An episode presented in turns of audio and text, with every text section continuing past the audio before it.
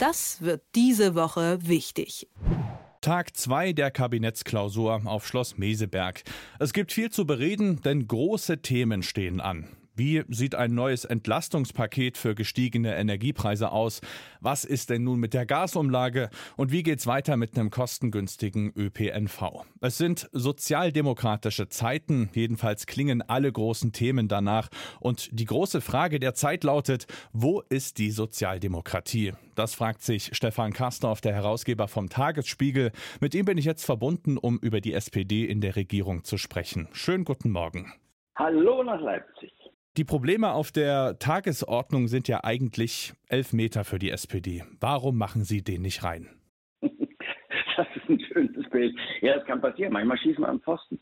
Oder manchmal unterschätzt man den Torhüter. Gut, in diesem Falle ist jetzt die Frage, wer wäre der Torhüter? Friedrich Merz, weiß ich nicht. Aber der ist ja jetzt schon beliebter als Olaf Scholz, jedenfalls nach Spiegelerhebungen. Forster sieht es nicht ganz so. Ich will mal so sagen, wenn du nicht erklären kannst, warum du für die Dinge bist, dann ist es auch für die Menschen schwierig nachzuvollziehen, auf welchem Weg die Politiker zu welcher Entscheidung gekommen sind. Mhm. Und da sind ja manche Sachen, die bei den Sozialdemokraten tatsächlich verortet sind, nie so wirklich bei den äh, Menschen angekommen. Mhm. Also in zurückliegender Zeit, in heutiger Zeit, mein Gott, Kündigungsschutz und die Staatsangehörigkeit und die gleichgeschlechtliche Ehe. Also wir können weit zurückreichen, weit nach vorne gehen. Immer waren es Sozialdemokraten, die dann äh, das Eisen aus dem Feuer geholt haben, wenn es geschmiedet werden musste. Und das ist wirklich toll. Mhm. Nur, es weiß keiner. Das war schon bei Angela Merkel so. Die hat immer verstanden, die sozialdemokratische Arbeit als ihren Erfolg zu verkaufen. Und jetzt bei der SPD ist es so, sie verhüllen ihre Enthüllung. Also, sie wollen irgendwas Gutes und ja, dann sagen die Leute, ah ja, hm, okay, okay, vielleicht waren es doch die Grünen oder die FDP oder egal, jedenfalls die SPD reüssiert damit nicht. Sieht man ja an den Umfragen. Und warum kriegt sie das nicht hin? Also du hast gerade schon angesprochen, früher hat quasi äh, Merkel diese Erfolge ein bisschen für sich genommen. Die ist ja jetzt nun weg. Jetzt ist der Kanzler von der SPD und trotzdem kommt das bei den Leuten nicht an? Oder haben sie bisher einfach noch nichts Nennenswertes vorgewiesen in dieser Legislatur? Ja, das will ich mal so nicht sagen. Sie ist ja noch jung, die Legislaturperiode. Und wenn man sich so anguckt, was sie in Krisen haben machen müssen, also das übliche Programm so, man vereinbart irgendwas und dann sind es 180 Seiten und die arbeitet man an, ab, man ackert sich durch und zum Schluss wird irgendwie darüber das Urteil gesprochen. Nee, so ist es ja nicht. Von Anbeginn an ist Krise. Es ist Energiekrise, es ist überhaupt Krise, es ist Weltkrise, es ist, Welt, es ist ein Krieg. Mein Gott, also da kommt man zu normalem Abarbeiten der Agenda, die auch nötig wäre, Reformagenda, die nötig wäre, kommt man ja gar nicht. Und insofern haben die schon auch sachgerecht entschieden. Also auch dieses Programm, wir nennen das ja euphemistisch, also ein wenig überzeichnet nennen wir das ja Sondervermögen, also Sonderschulden von 100 Milliarden für die Bundeswehr. Das ist ja sachgerecht. Das stimmt ja. Seit Jahren wird es gefordert, immer abgelehnt, jetzt wird es gemacht. So, lange Rede, kurzer Sinn. Es ist immer wieder dasselbe.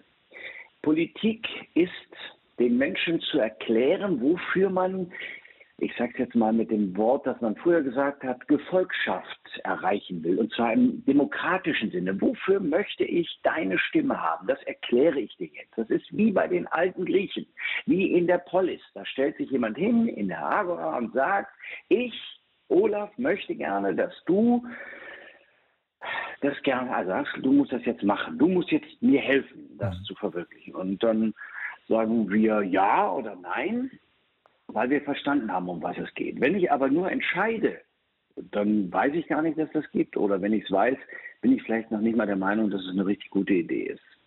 Und daran tut mir leid, muss, man muss es immer wieder sagen, krankt ist. Politik ist aber Kommunikation und Kommunikation ist nicht Gesabbel, sondern kommt vom Lateinisch und heißt auch im weitesten Sinne gemeinsam schaffen. Mhm. Du hast eben vom Kanzler gesprochen. Ich hätte jetzt äh, danach gefragt, ob er seine Richtlinienkompetenz als Kanzler vielleicht nicht ganz äh, ja, ausnutzt, aber anscheinend tut er das, aber er erklärt es eben nicht richtig. Naja, also wir, schau, die Geschäftsordnung des Kabinetts, was die Leute immer unterschätzen, sieht nicht vor, dass der Bundeskanzler überall reinwirkt und hm. sagt, pass mal auf, du machst das jetzt so, wenn der das oder die das nicht will als Minister. Nein, es ist so, nach Recht und Gesetz ist jeder Bundesminister, jede Bundesministerin ihr eigener Herr, Herrin und kann eigentlich im Rahmen des Ressortprinzips, so heißt das, das für, von ihr und ihm als richtig erkannte tun. Und der Bundeskanzler hat seine Richtlinienkompetenz in der Außen- und Sicherheitspolitik und allem, was die Deutschland in ihrem Kern treffen könnte. Mhm. Heißt, der kann wegen des Ressortprinzips auf die einwirken und kann sagen, es wäre schön, wenn das jetzt macht ist. Aber so richtig mit, mit der Faust auf den Tisch hauen und sagen, das wird jetzt so gemacht, das kann der versuchen. Aber nicht alle Minister werden folgen. Mhm. Jetzt hast du in deinem Kommentar auch äh, nach Kevin Kühnert gefragt. Wo ist denn der? Haben vielleicht gerade in der SPD die falschen Leute was zu sagen? Ja, könnte man meinen, oder? Also ich meine, gut, Lars Klingbeil ist schon ein vitaler, agiler Politiker, der auch wahrgenommen wird. Saskia Essen war nie ganz unumstritten. Ich finde sie viel besser, als die Leute sie machen. Der hat wirklich von manchen Dingen Ahnung. Das dringt aber auch nicht mehr durch, weil sie nicht durchdringt. Das ist äh, bedauerlich für die Sozialdemokratie. Und dann gibt es den Generalsekretär, von dem ich dachte, Mensch, das ist einer, der die auf Trakt bringen wird. So oder so. Ja, man kann den ja auch ablehnen in seiner, in seinen Haltungen. Mhm. Aber ich dachte, der würde der Partei eine Diskussion vom Ortsverein über den Unterbezirk bis hin zu Parteitagen verschreiben. Also, dass der lauter Anträge den Leuten zum Bearbeiten und zum Beackern gibt und die Leute sich daran abarbeiten und ihre eigene Meinung bilden. Denn Partei ist nicht, dass die sich hinstellen und sagen, so, wir tun jetzt alles für die Regierung. Nein, das ist, als wenn man ein Dienstleistungsunternehmen für die Politik sieht, dann würde ich sagen, das ist eher die Fraktion, weil die ja dann helfen muss, äh, Regierungspolitik zu verwirklichen. Im Übrigen, ja, der Kanzler ist von der Fraktion abhängig. Wenn die nicht mehr will, dann gibt es einen neuen Kanzler. So, mhm. aber die Partei muss eigentlich die, die, da muss die Unverbindlichkeit aufheben und muss sagen, wenn wir alleine regieren würden, dann würden wir das machen, SPD, CDU, wie auch immer, pur. Das mhm. ist das, wofür wir stehen. Das heißt, die Partei kommt vom Lateinischen auch immer lateinisch, pars, Teil, Teil vom Ganzen. Also wenn wir das könnten, mhm. dann würden wir das so tun. Aber kannst du mir sagen, wofür die Sozialdemokratie pur eintreten würde? Nee, möchte die Antwort voraus. Und das mhm. hat auch was damit zu tun, dass ich denke, dass der Generalsekretär nicht nur immer andere kritisieren sollte, sondern vielleicht da in dem, den eigenen Laden elektrisieren wird. Aktuell noch kein großes Thema, weil alle im Sommermodus sind, aber es wird kommen. Die Corona-Pandemie, die ist noch nicht vorbei. SPD-Gesundheitsminister Lauterbach enttäuscht aber irgendwie. Mit ihm sollte doch mal alles besser werden. Was ist denn daraus geworden? Ja, selbst ich enttäuscht. Und das finde ich irgendwie, ja, das ist schon auch bedeutend. Also, Karl Lauterbach ist ja ein schwieriger Charakter. Das wusste man, bevor er Minister wurde. Und deswegen wollte ihn die SPD lange nicht als Minister. Die hm. wollte eigentlich eine Frau, die heutige Parlamentspräsidentin Bärbel Baas zum Beispiel beim Gespräch, weil die eine versierte Gesundheitspolitikerin ist. Aber Karl Lauterbach war praktisch an keinem Mikrofon vorbeizubringen und hat ja in Talkshows und bei Twitter enorm zugelegt und war immer zu Gast und hat dann auf seine wundervolle rheinische Art und Weise erklärt, dass er jetzt alle Studien gelesen hat und alles weiß und da haben die Leute angefangen, das zu glauben. Mhm. Ja, das ist aber nicht ganz so. Ja, Karl Lauterbach weiß es auch nicht und manchmal verwirrt er uns auch und dann kommt er mit dem und mit dem und dann kommt der Killer, die Killer-Variante und das wird alles immer ganz schrecklich und dann kriegt man furchtbare Angst und seien wir ehrlich, von 21 an, das hat sich alles nicht so richtig bewahrheitet. Ja, wird er sagen, aber ich habe immer gewarnt und deswegen ist es nicht gekommen und trotzdem sind die Leute genervt. Nicht nur die FDP ist genervt und sagt, das, was du da willst, da muss die Hölle muss die Hölle sich öffnen, ähm, dann wird es dann äh, vielleicht wieder was. Also die epidemische Notlage nationaler Tragweite, die er auch schon wieder so im Hintergrund ähm, betrachtet äh, für den Herbst jetzt wieder, weil alles wieder ganz schlimm werde.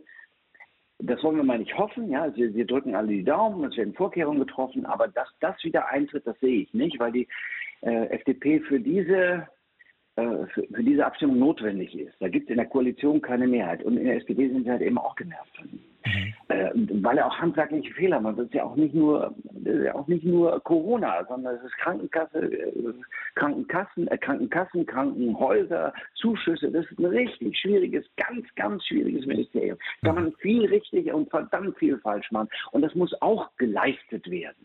Und die Staatssekretäre, die arbeiten sich wirklich da ab und Ja, Karl Lauterbach ist da nicht so richtig, richtig zu lenken. Der mhm. hat so seinen ganz eigenen Kopf und das ist in der Politik auf Dauer schwierig. Das, äh, ja, und, und wenn dann so Sachen rauskommen, gibt es einen Entwurf für Corona gegen Betrügereien und wenn dann die Grünen aus Baden-Württemberg und die Christsozialen aus Bayern zusammen sagen, das sei die denkbar schlechteste Lösung, die er vorschlägt, verstehst du, dann ist die Not groß. Mhm. Also könnte man sagen, dass Lauterbach vielleicht einfach zu sehr Wissenschaftler und zu wenig Politiker ist? Nö. Ähm, er ist ja gar nicht so sehr der Mann der Wissenschaft. Natürlich ist er Professor, aber mhm. ich glaube Professor für Gesundheitsökonomie und nicht für Epidemiologie oder irgend sowas. Nein, er ist der Arzt. Also, um Gottes Willen, das klingt jetzt so, so, doof, aber nein, er ist kein Arzt. Er ist Mediziner und mhm. Professor für Gesundheitsökonomie. Arzt ist er nicht. Also ist nicht so, als ob er jahrelang am Patienten gearbeitet hätte. Also das mit der Wissenschaft ist so eine Sache. Das, das sieht anders aus. Und in der Wissenschaft sagen sie das ja auch. Und es ist auch nicht immer alles ganz wissenschaftlich.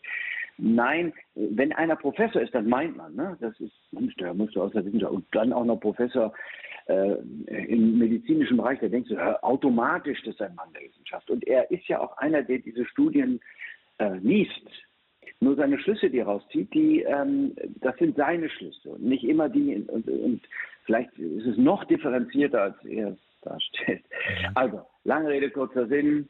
Ähm, er ist ein ganz, ganz, ganz, ganz gescheiter Mensch. Das ist gar keine Frage. Aber wie das manchmal so ist, die sind halt eben eigen. Und in der Politik darfst du das mit dem Eigensinn dann auch nicht übertreiben. Die Einschätzung vom Herausgeber vom Tagesspiegel, Stefan Kastorf. Ich danke dir. Ich danke dir. Das wird diese Woche wichtig.